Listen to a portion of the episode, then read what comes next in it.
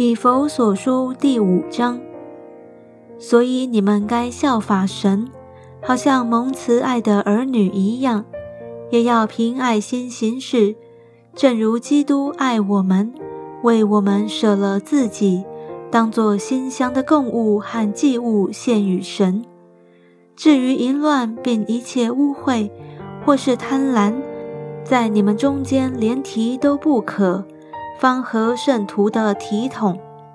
淫词妄语和戏笑的话都不相宜，总要说感谢的话，因为你们确实的知道，无论是淫乱的，是污秽的，是有贪心的，在基督和神的国里都是无份的。有贪心的，就与拜偶像的一样。不要被人虚浮的话欺哄，因这些事。神的愤怒必临到那悖逆之子，所以你们不要与他们同伙。从前你们是暗昧的，但如今在主里面是光明的。行事为人就当像光明的子女。光明所结的果子，就是一切良善、公义、诚实。总要查验何为主所喜悦的事。那暗昧无益的事。不要与人同行，倒要责备行这事的人，因为他们暗中所行的，就是提起来也是可耻的。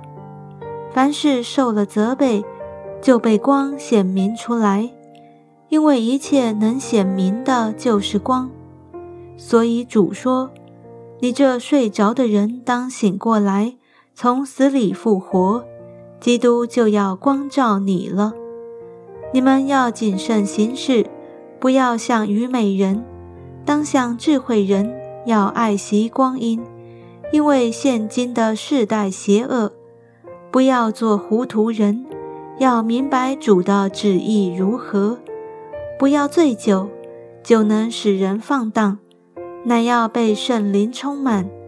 当用诗章、颂词、灵歌彼此对说。口唱心和的赞美主，凡事要奉我们主耶稣基督的名，常常感谢父神。又当存敬畏基督的心，彼此顺服。你们做妻子的，当顺服自己的丈夫，如同顺服主，因为丈夫是妻子的头，如同基督是教会的头。他又是教会全体的救主，教会怎样顺服基督，妻子也要怎样凡事顺服丈夫。你们做丈夫的要爱你们的妻子，正如基督爱教会，为教会舍己，要用水借着道把教会洗净，成为圣洁，可以献给自己，做个荣耀的教会。毫无玷污、皱纹等类的病，乃是圣洁、没有瑕疵的。